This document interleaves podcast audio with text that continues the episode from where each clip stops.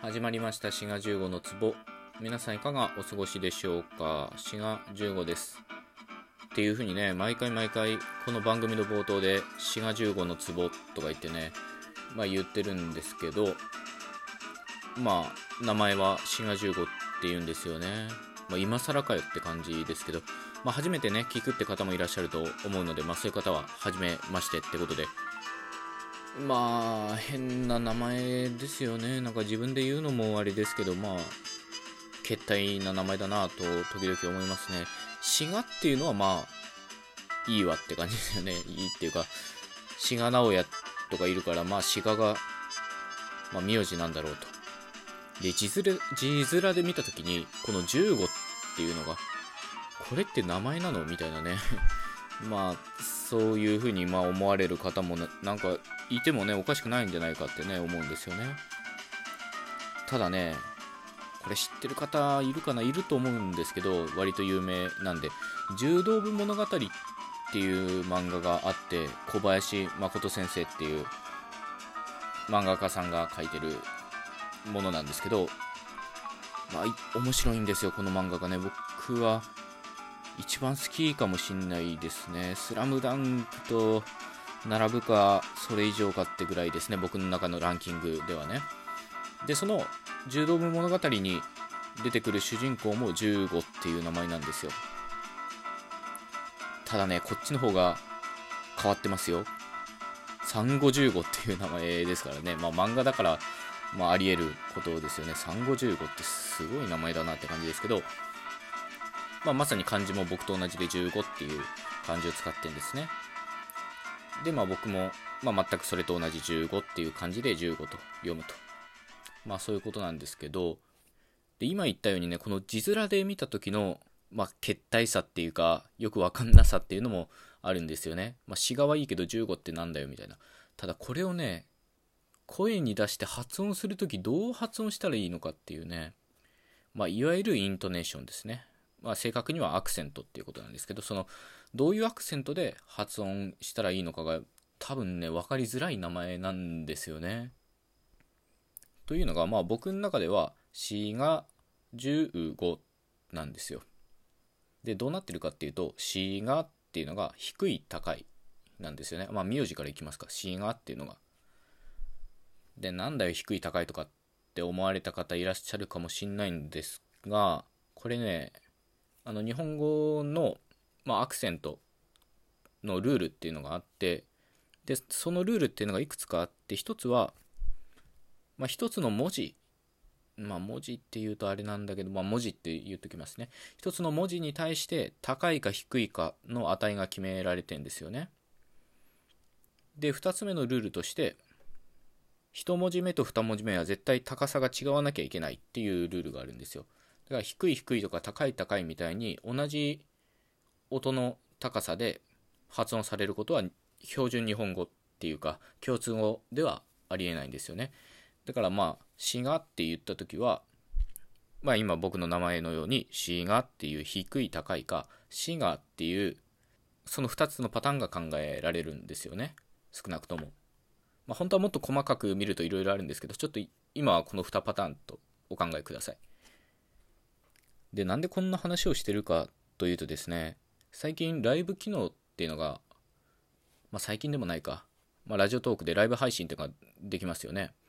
で、それでお邪魔しますとか言ってコメントしたりすると、初めての人だったりすると、ああ、シガさんっておっしゃるんですか？みたいに言われることがあって、シガ15さんですか？みたいな感じでね。で、僕の中では、シガっていう高い低いではなく低い高いのシガなのでまあちょっとそういうふうにまあ発音するというかね発音されることもあるんだなと思うんですよね。ただねこれ都道府県の滋賀だったら滋賀だから確かに高い低いなんですよね。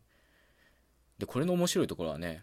滋賀県っていう時は滋賀で低い高いになるんですよ。ちょっと今喋ってて思いつきましたけど滋賀って単体で言うときは滋賀で、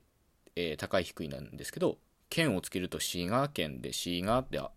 えー、と低い高いになるんですね。まあいいや、滋賀県の話は置いといて。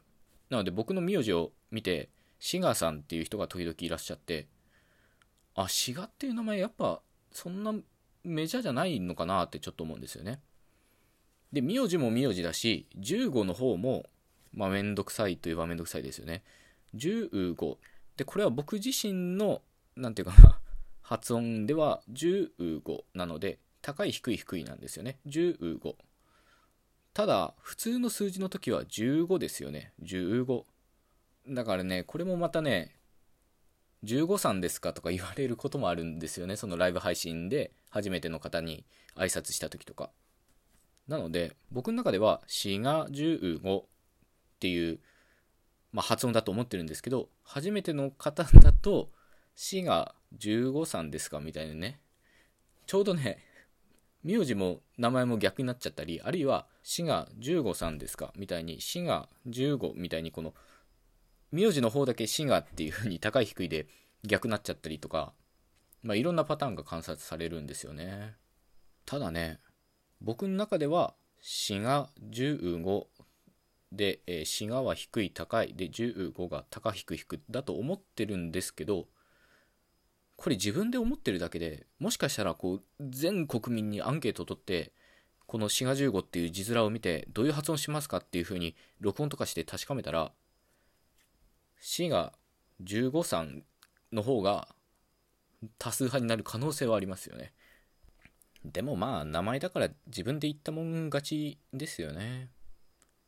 なので、えー、僕はもう滋賀15で行こうと思うので、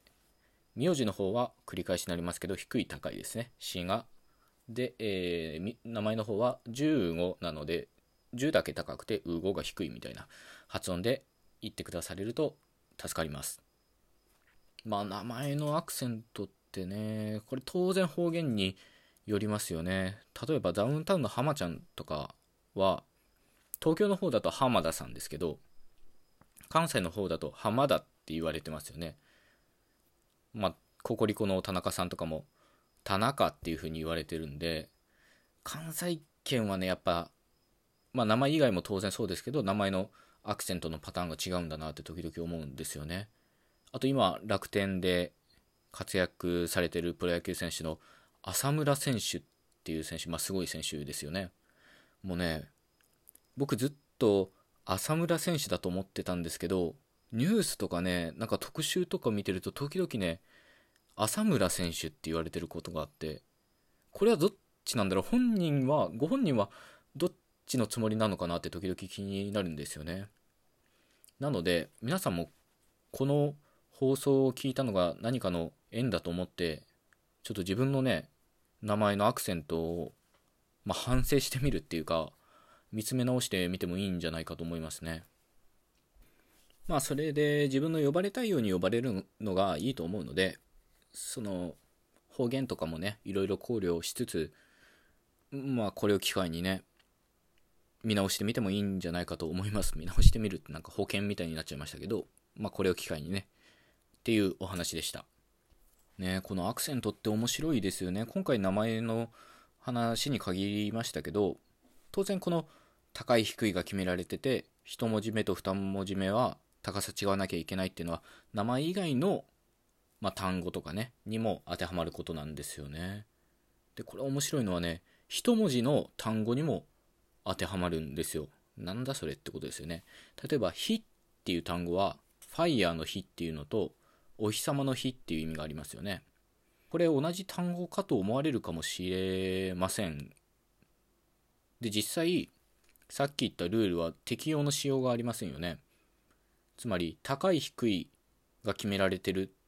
とか、1文字目と2文字目がとか言われても1文字しかないので、そのアクセントの高さっていうのは相対的なものなので、1文字じゃ高い低い決められないし、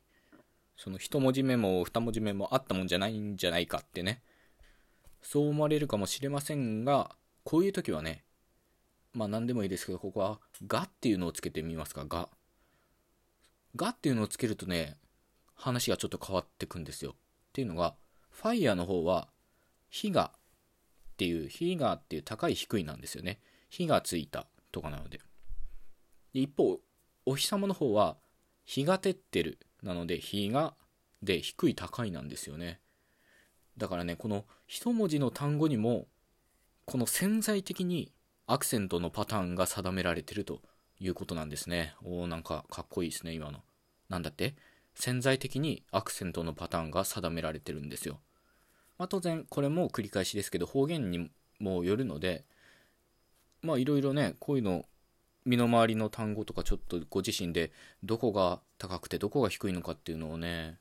反省してみるのもね、面白いと思います。というわけで、えー、今回は私の名前、志賀十五から日本語のね、